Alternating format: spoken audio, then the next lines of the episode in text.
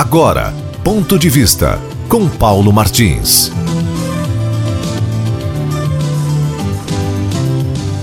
Vinte de fevereiro de 2008. O embusteiro do PT, conhecido como Luiz Inácio Lula da Silva, tentava, naquele dia, enganar a população brasileira anunciando que a dívida externa brasileira estava quitada.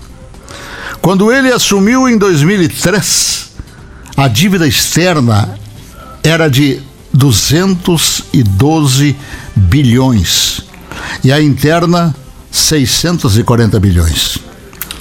Em 2008, quando disse que pagara a dívida, ela era zero e a interna passou de 1,4 trilhão. 65% a dívida era ela zero e a interna passou de 1,4 trilhão. Vamos mais uma vez dizer: 65% do PIB do país em 2013 era de 2 trilhões.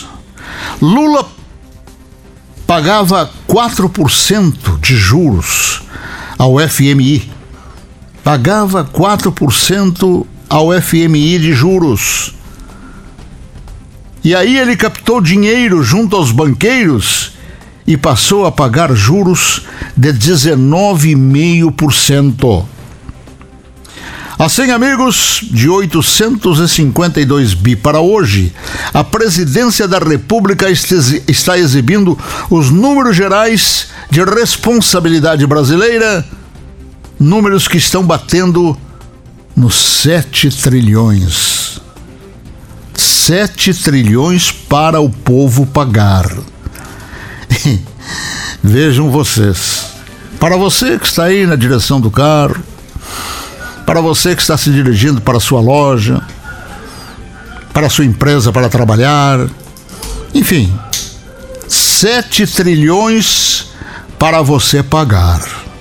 E o STF recheado de comunistas que viram cair em seus colos os cargos que preenchem, encontra como gratidão brechas na lei para manter um criminoso desses em liberdade aqueles 11 que lá estão no Supremo Tribunal Federal.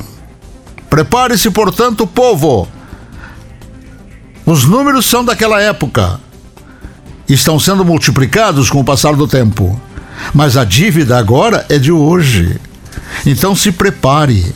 Se prepare porque aí estão os 7 trilhões que nós vamos ter que pagar. Ok?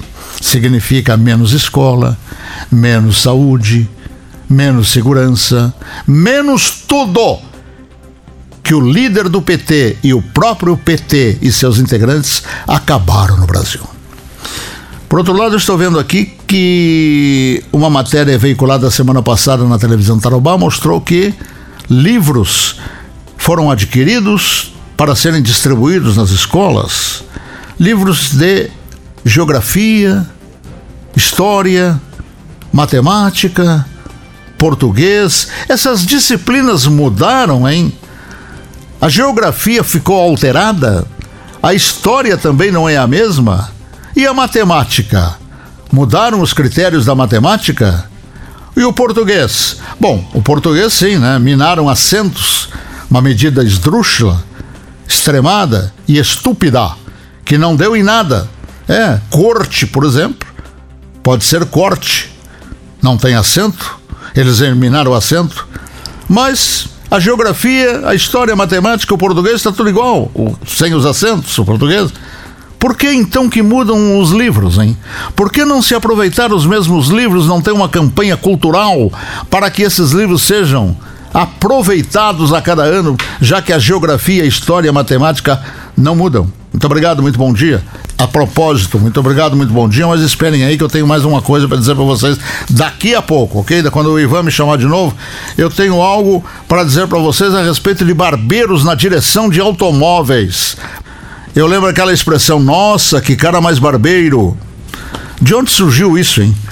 É que na última sexta-feira eu quase fui vítima de dois barbeiros na direção do carro. Então vamos ver o que vem a ser isso. No século XIX, os barbeiros faziam não somente os serviços de corte de cabelo e barba, mas também tiravam dentes, cortavam calos e etc. E por não serem profissionais, os seus serviços mal feitos geravam marcas. A partir daí, desde o século XV, todo o serviço mal feito era atribuído ao barbeiro, pela expressão coisa de barbeiro.